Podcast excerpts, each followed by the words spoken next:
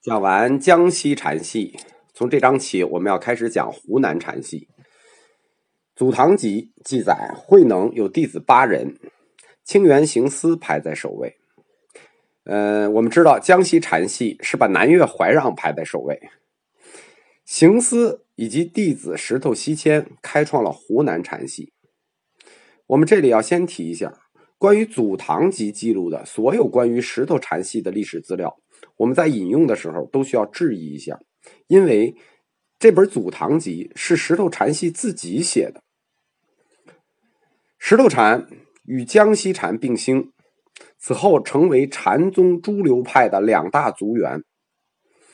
北宋的佛学史家赞宁曾经说过：“自江西大寂，就是道一啊，和湖南主石头，就是我们说的石头禅。”往来同同，不见二大士为无知者，什么意思呢？这一下就把中唐两大禅宗族系给定住了，成为了一个历史的铁案，就是江西大寂和湖南主石头。但是呢，经过现代，就是应该说民国以后的几位著名的佛学史家的考证呢，里头有很多疑点已经都被披露了。截止到。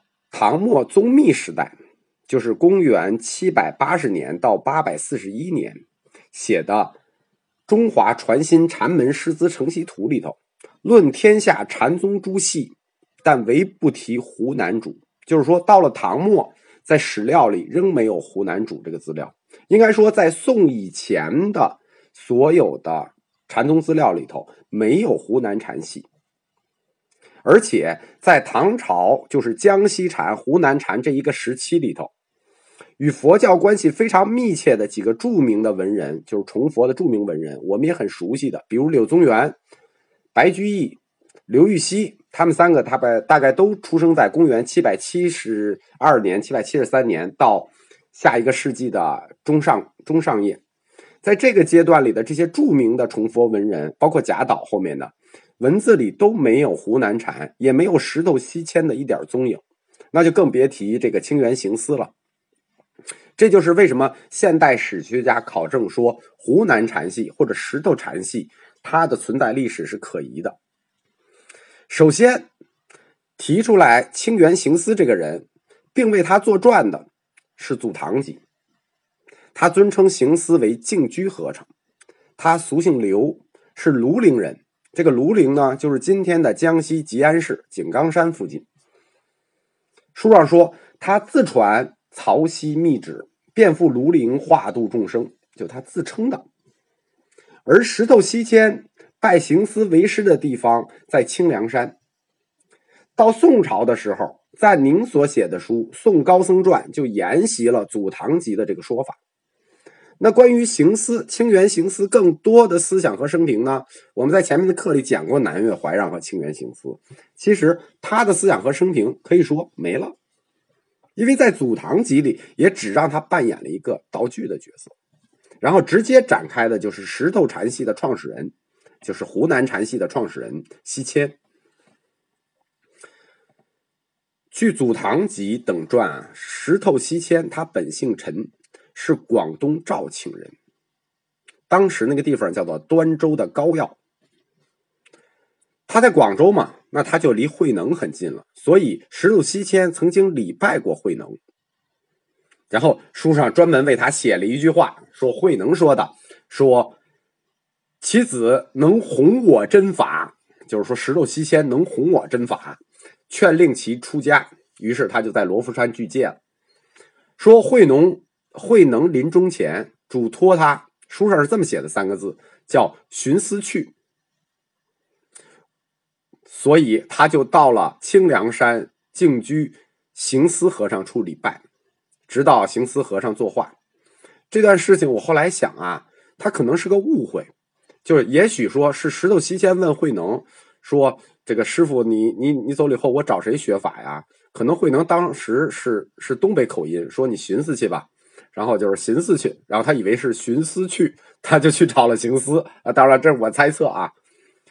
到天宝初年，呃，就是公元四百七百四十二年，石头西迁就来到了南岳衡山。他是在江西清凉山那儿去学的法，他跑到人家南岳怀让的基地里来，在南台寺之东石头上结庐，所以人送石头和尚这个名字。他在南岳衡山行化了半个世纪，死于贞元六年，就是公元七百九十年，就是僧寿是九百，呃，九僧寿是九十九十一岁。但是大家从这个记载里就可以判断这件事情的可行性和必要性。什么意思？他从江西吉安学法，他非要杀到江西禅的大本营，就是南岳怀让的大本营，在他的庙旁边结庐传法。大家觉得有这必要吗？而且当时这个位置的人口也不多，当时人口都在哪儿呢？当时都在潭州，就是他如果到湖南，应该去潭州，潭州就是今天的长沙呀。啊，这只是我们的一个推论啊。我们再说一遍，现代禅宗的记载追溯啊，就是我们看现代禅宗几大家对自己的法系追溯是这么说的：说石头法慈，后来分出来后世最大的三家是哪三家呢？天然丹霞、药山为岩、天皇道悟。这三家后来是禅宗三大师系的始祖啊。但是非常可疑的是。即使是石头禅系自己的资料《祖堂集》里头，也只记载了其中的两个。到了赞宁的《宋高僧传》以及宋朝的僧传记录里头，关于这三个人受死于石头禅系，一家都没有记录，就完全就没好意思写。只有一个含混的，就是天皇道悟，但是他没有指出来是哪一个道悟。为什么呢？因为历史上有两个道悟。一个叫天皇道悟，一个叫天王道悟。这个问题是非常惹眼的，就是说石头法师传出来这三家天然丹霞、药山为岩和天皇道悟，它到底是不是石头法慈的？这个问题关系到现代禅宗五家七宗的血脉问题。我们先来看石头西迁传下来的三大法慈中的第一个是谁呢？就是天然丹霞。这个人在唐唐朝历史上非常出名，又叫无事僧，就没事儿的意思。关于天然丹霞，在《宋高僧传》里头是有传的，谓其名曰天然，但是他的历史记载呢，就五个字：不知何许人。就是说他他不知何许人。后面关于他的得名呢，有一些故事，但都没有资料的确证，说他先求学于。江西禅的马祖道一，后来他又去见了这湖南禅的这个石头西迁，但是呢，没学两年，他又翻回头来找了马祖道一。然后他这次找马祖道一的时候呢，他就骑在庙里的这个菩萨的肩上。马祖道一出来看了一句，就是大喊一声，说我子天然。从此他的法名就叫天然了。但后来他又从马祖道一处离开。求学于净山禅的净山国一，很明显，天然丹霞是一个学无常师的禅者，就是他是一个追求真理的读书人。他四处游学的这些禅门，已经包括了，就刚才我说的，就包括了江南著名的这个四大家，禅宗四大家。后来，他以无事僧自称。无事这个概念是什么？本无事而忘情，这是这是净山禅的思路。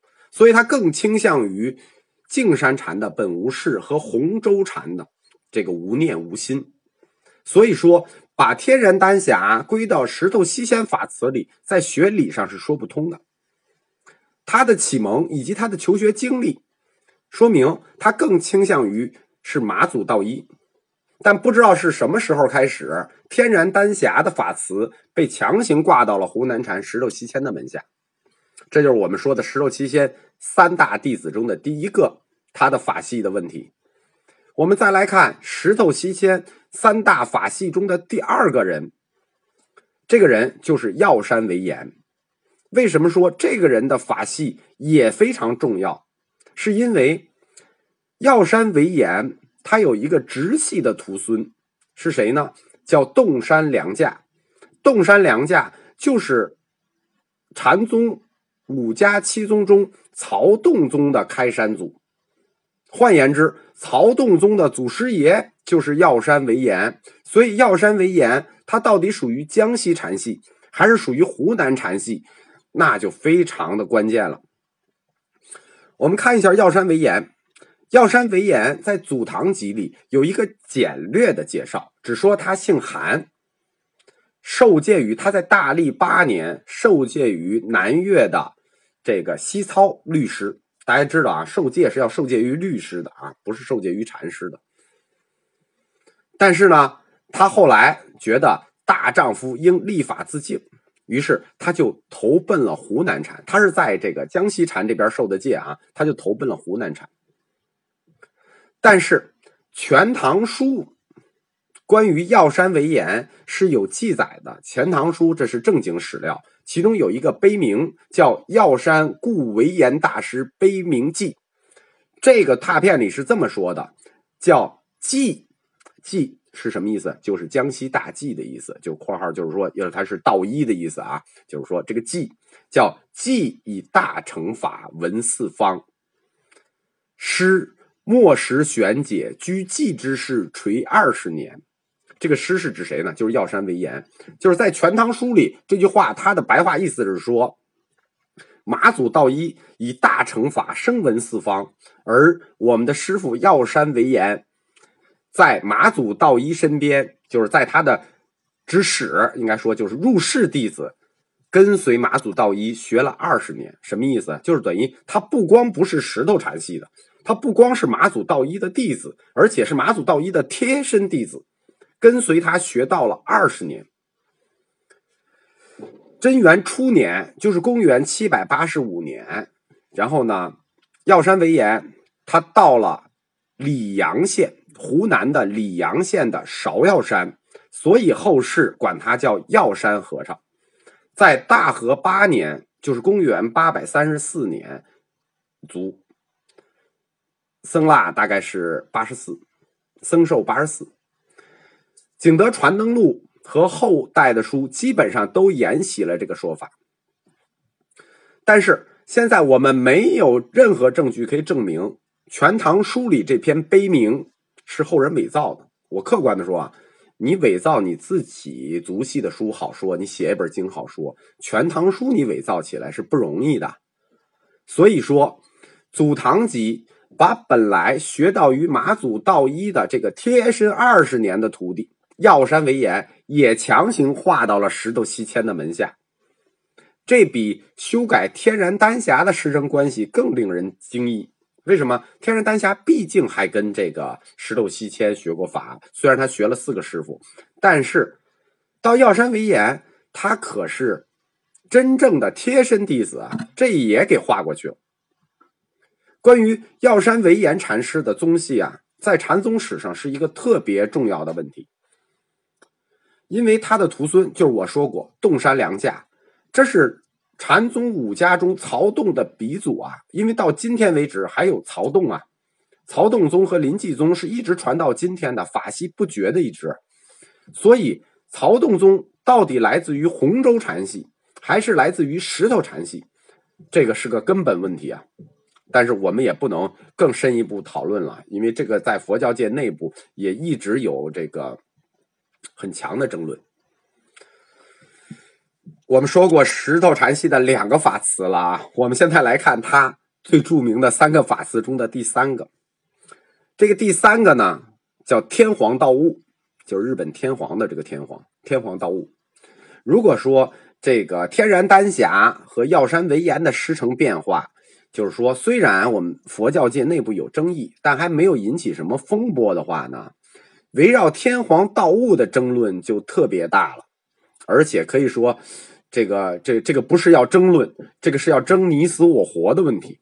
因为前两个大家认了也就认了，为什么呢？因为丹霞也好，药山也好，他毕竟是求学。比如说药山记载，他也访学过，虽然没有求学，叫访学，相当于到美国做访问学者一样，访问过石头西迁。就这二者，毕竟还都见过石头西迁，所以大家认就认了。但到他第三个法词天皇道悟这个事情，大家就不能认了。就一定要争出来，但是我客观的说啊，现在也没有争出来。为什么天皇道悟的法系这么的重要呢？是因为天皇道悟他有一个没有名的徒弟，这个徒弟叫崇信。对他这个徒弟虽然没有名，但是他这个没有名的徒弟收了一个大大有名的徒弟，叫什么呢？雪峰义存。我们稍微了解一下佛教史的就知道了。雪峰义存，他的徒弟文彦是禅宗五家中云门宗的创始人，他的徒孙文义是禅宗五家中法眼宗的创始人。大家听明白没有？就是天皇道悟的徒孙。下面开出两支来，一支是云门宗，一支是法眼宗，这是要坏事了。就是禅宗五家里还有两家的血脉要要有问题，它到底是归到湖南禅系，还是要归到江西禅系，就决定于天皇道悟的法系。所以，关于天皇道悟究竟是谁的门徒，这成为禅宗五家中两大宗的血脉族源问题，可以说就是你血统纯正不纯正问题。自中国五代以后，禅宗史上这个悬案就一直在争论。它不光是临济宗、云门宗之间争论，为什么呢？临济宗本来说你云门宗你是我，你是我代拉师弟呀，现在云门宗就是我跟你们就没有关系。就是它不光是佛教界禅宗内部宗派之间的争论，可以说大量学术界的学人也都参与到这个争论里头。但是莫衷一是，一直至今。为什么这个的争论会比较激烈呢？是因为曹洞宗的争论，就是我们刚才提过，曹洞宗就是药山惟严和尚的这个，因为他有比较过硬的资料，什么意思啊？《全唐书》有碑铭、有拓片、有记载，这个资料很硬。其实大家嘴上不说，心里也就明镜似的，是什么样子了。但是云门宗的资料，它不是特别的过硬，就是说，我们说。传到雪峰一存这个时候，有一些资料，但不是像那么板上钉钉。因为如果天皇道悟的法系也归到了江西禅，那大家明白是什么意思吗？就是后来天下禅宗五家就全部来自江西禅，就压根儿没有石头禅系的事儿了。那么就应了禅宗六祖慧能的那句话：“马驹踏杀天下”，那就是马祖道一的禅法一统天下。关于我上面说的几个结论或争论啊，这都不是我个人的看法。如果有有信徒的话，我可以跟大家说一下，这是当代几位，就是自民国以后几位大师的这个学术结论。因为这些结论有的公开成书了，有的并没有公开成书。因为知道公开成书会引起很大的争议，所以我这里只是就是自己看了一些内部资料，给大家介绍一下，就是关于他们这个争论的结论。是这样的，就是说大师们的考证是这样的：史料里头有两位天皇道悟，一位受学于马祖道一，一位受学于石头西迁。就是说，湖南禅确实也有一个天皇道悟，江西禅也有一个天皇道悟。但是呢，在马祖道一门下的这个天皇道悟呢，它不叫天皇道悟，它叫天王道悟。而且在马祖门下的天王道悟有明确的资料记载，他收过一个没有名的，就是水平不太行的徒弟，叫崇信。那这个崇信是谁？大家就知道了吧？这个崇信就是雪峰义存的师爷。那很显然了，那后来的云门法眼实际都来自于马祖道一门下的这位天王道悟，而石头西迁门下的天皇道悟，书上记载。他的法系叫三世而斩，什么意思？就传了三代就没了。所以不言而喻。如果说，呃，当代这几位大师没有公布成书的资料考证确实的话，那么云门宗与法眼二宗，它也属于江西禅马祖道一法系。那如果这个事情结论争下来了，曹洞宗已经有过硬的资料，属于江西禅了。云门法眼也属于江西禅了，那临济维养本身也是江西禅的，那天下禅宗尽归江西道一。总而言之吧，湖南的这个石头禅系，就湖南主石头西迁的这个传那个禅系，它在传承上有许多尚待澄清的问题，但是历史问题可以说史料就这些，从汤用彤先生，然后到印顺，到梁启超，到现在的任继玉、杜继文，这个基本上能考证的已经都考证了，就是这些资料了。结论也就是这些了。后世还有没有出现过硬的资料，我们就不了解。但是这些问题之所以会发生，是与晚唐到五代之间兴起的一股贬马祖道一、抬石头西迁的风潮有关。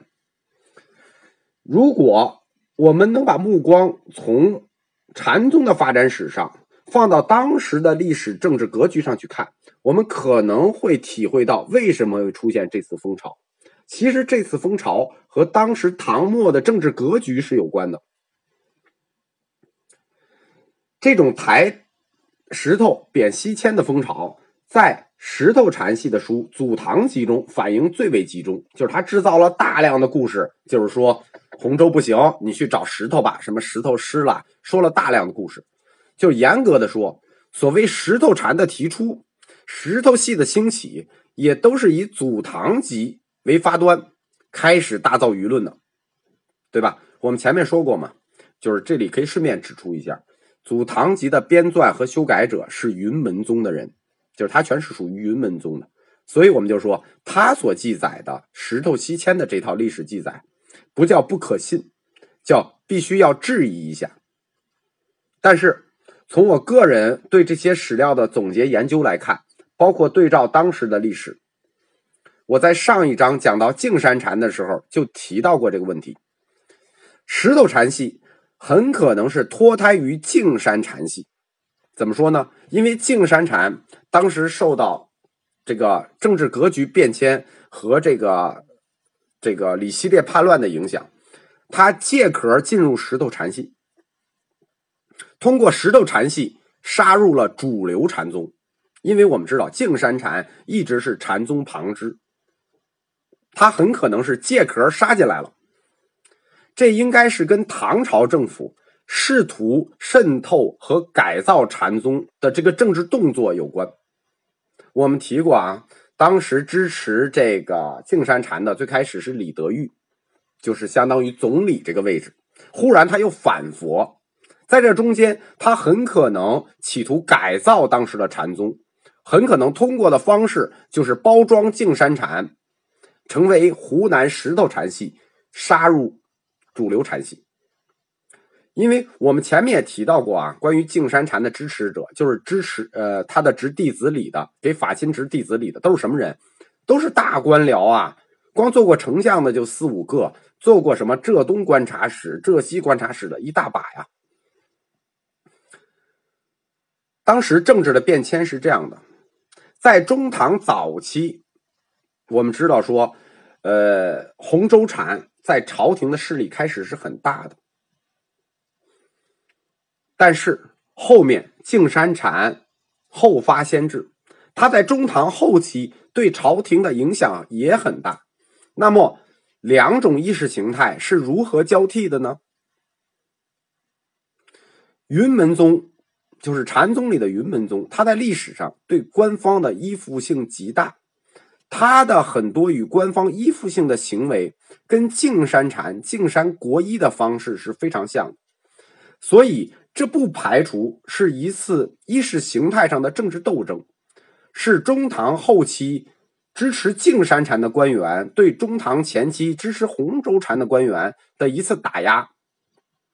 而且结合当时的历史情况看，这个时候在唐宪宗的末期已经开始了什么呢？朋党之争。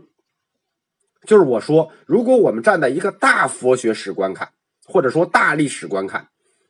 不是单纯的看佛教界内部这个时候历史的变迁，而是看它对应的时候整个中国历史的情况。我们就认为这很可能是当时在朝堂上发生的朋党政治斗争的一种打击对手的策略，就是通过改换支持宗教教派来打击对手。当然了，我们今天没有这些足够的资料，只能依托于同一时间段。相关发生的历史事实去推断，所以我们说这只是一个基于大历史观的判断，为什么会这么发生，会出现石头禅系这么一个禅系？呃，当然了，这仅仅是一些学术上的推论，也仅仅代表我个人和一些呃已成型的看法。